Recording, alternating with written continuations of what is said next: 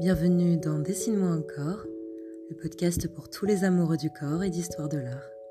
Bonne écoute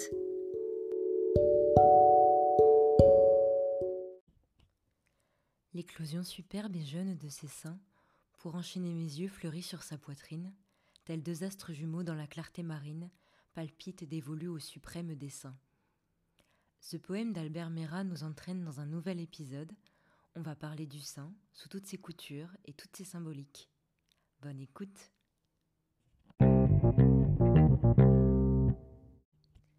Spécificité du corps féminin, caractère sexuel secondaire qui paradoxalement prend la première place par sa visibilité, bien qu'il soit le plus souvent couvert, le sein de toutes les manières qui lui sont possibles occupe bien souvent l'espace principal du rapport homme-femme. Mais qu'en est-il en histoire de l'art? Signalons la profonde ambiguïté et le malaise ambiant par rapport à cette partie du corps. La fontaine ubérale, conçue par Jean Bologne, a été censurée récemment sur Facebook. On condamne les visiteurs des musées lorsque leur tenue est soi-disant trop décolletée ou inadaptée pour le lieu, mais bizarrement, la moitié des œuvres représentent des femmes la poitrine dévêtue ou entièrement nues. Cherchez la logique dans tout ça. Quoi qu'on en dise, les seins sont au centre de nombreux débats jusque dans le fait d'allaiter ou non en public. En histoire de l'art, les débats sont un peu moins neutres, dirons-nous. Si on commence par la première représentation de saint en histoire de l'art, c'est bien sûr la Vénus de Willendorf, retrouvée dans un village en Autriche datant du 25e millénaire.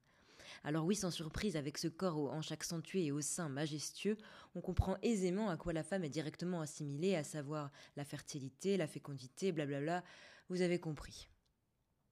Voici donc la symbolique première du rôle du sein en histoire de l'art, la vision idéalisée de la femme nourricière. Dans l'Antiquité, Artémise Éphèse est une déesse de la fertilité. Elle nourrit l'ensemble de l'humanité avec ses seins très nombreux et engorgés de lait divin. On retrouve d'ailleurs bon nombre de vierges allaitantes dans les représentations au Moyen Âge ou à la Renaissance, comme cette sublime vierge allaitant l'enfant entourée d'anges en prière, datant de 1480 environ. La charité romaine, vue comme une allégorie et symbole de don de soi, est aussi un thème fréquemment représenté, où l'on voit une jeune femme nommée Perrault donner le sein en secret à son père Micon, condamné à mourir de faim en prison. Alors, outre le fait que c'est extraordinairement glauque de donner le sein à son père, les artistes sont nombreux à puiser dans cette référence iconographique et à la décliner à l'infini, comme par exemple l'artiste baroque Pierre-Paul Rubens. Et d'ailleurs, saviez-vous que Sainte Agathe est la patronne des nourrices et à quoi doit-elle ce titre justement? L'histoire est plutôt glauque, encore une fois, je vous préviens. Agathe, originaire de Catane, décide de rester vierge et de dédier sa vie entière au Christ. Mais le préfet romain de Sicile, Quintianis, ayant entendu parler de sa beauté légendaire, tente de la séduire, bien évidemment. Devant sa résistance, il l'envoie dans un lupanar où elle conserve miraculeusement sa virginité. Elle est alors soumise au supplice le plus cruel. Attachée à une colonne, la tête en bas, un bourreau lui tord puis lui arrache les seins avec une tenaille. La nuit suivante, Saint-Pierre la visite dans son cachot et la guérit de ses blessures, mais elle mourra quelques jours plus tard sur des charbons ardents.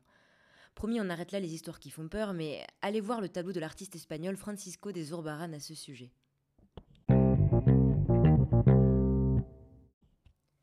Deuxième symbolique du sein serait le sein érotisé. Alors je pèse mes mots car je sais combien ce sujet divise même auprès de mes amis. Il y a un gros débat en ce moment sur la portée du désir que peut inspirer la vision de la poitrine. Cachez ce sein que je ne saurais voir. Les seins parfaits des Vénus de Botticelli ou du Tintoret, peints sans aucune intention derrière, diffèrent de ceux dans l'esprit plus grivois, jaillissant coquinement des corsages des bergères ou au saut du lit dans la peinture du XVIIIe. J'aimerais pour autant vous parler d'un tableau en particulier car il m'intrigue à chaque fois que je croise son chemin dans les couloirs du musée du Louvre. Le portrait de Gabrielle d'Estrée et sa sœur de l'école de Fontainebleau. On a droit en règle à un pinçage de tétons plutôt explicite. Il s'agit du premier portrait topless d'aristocrate. Inutile de préciser qu'avant, ce sont toujours les anonymes qui sont représentés poitrine nue, à savoir les déesses ou bien encore les muses. La connotation érotique dans ce tableau est assez incroyable, mais le tableau est truffé de références. Pour commencer, la bague que tient Gabriel Destré au premier plan fait référence à son futur mariage, et le pinçage de téton est un signe annonciateur de sa grossesse. Ce n'est donc pas qu'un jeu érotique entre les deux sœurs.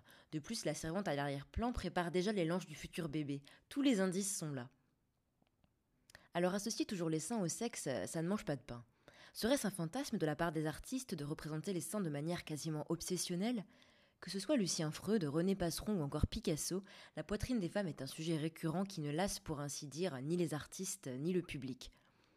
Si on va voir du côté de l'art contemporain, je voulais m'attarder sur l'œuvre de Raquel Pajewonski, aussi bien dans ses peintures que dans ses installations d'ailleurs. Le titre Beach Ball joue sur le double sens du mot beach, la putain, et beach, la plage. Au moyen de cette installation, Payesonsky questionne la représentation de la mère nourricière ou jouet sexuel que la femme a d'elle-même, mais aussi l'image que la société surtout se fait du corps féminin et de la féminité.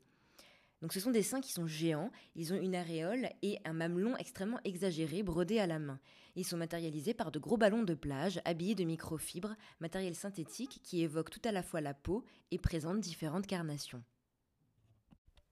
Chez Laure Prouveau, la poitrine est liée à l'évocation de la nature, association très répandue de la mer et la terre nourricière. Le sein est ainsi souvent représenté dans son travail, élément roi, détourné à travers des fontaines, ou bien encore des arbres de sein en verre, comme on a pu voir au pavillon français de la Biennale de Venise en 2019. Bon, ça y est, on a passé le sujet épineux du sein érotisé. La dernière symbolique liée au sein, si je puis dire, serait leur rôle impunément politique. On l'a dit depuis très longtemps dans ce podcast, le corps est politique. On s'en sert pour défendre ses idéaux, revendiquer des concepts et gagner des libertés. Tiens, liberté. Ça me fait penser au tableau allégorique de Delacroix qui est à peu près connu de tous les mortels, la liberté guidant le peuple. Les saints sont nus, non pas par une quelconque provocation sexuelle ou un quelconque prétexte mythologique, ils sont nus par idéalisme, et ça c'est nouveau en histoire de l'art.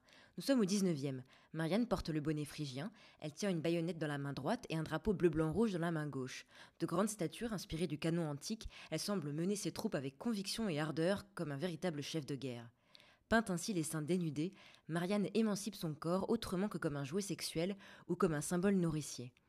D'ailleurs, cela fait toujours polémique aujourd'hui si on prend par exemple les fémènes qui affirment que leur corps n'est pas un instrument au service d'une société patriarcale, mais qu'il leur appartient à elles seules. On en revient au sein politique donc. Que serait l'histoire de l'art sans les seins, à vrai dire? Si les Amazones se coupent le sein pour être plus à l'aise pour bander leur arc, d'autres au contraire les montrent volontiers et l'utilisent comme moyen de lutter contre l'oppression et atteindre leurs idéaux. Toutes ces symboliques nous montrent bien que nous sommes divisés sur la question et que les réactions face à un buste dévêtu sont tour à tour outragées, lubriques ou neutres. Je crois que je préfère le neutre. Des seins pour ce qu'ils sont, à savoir une partie de notre corps de femme.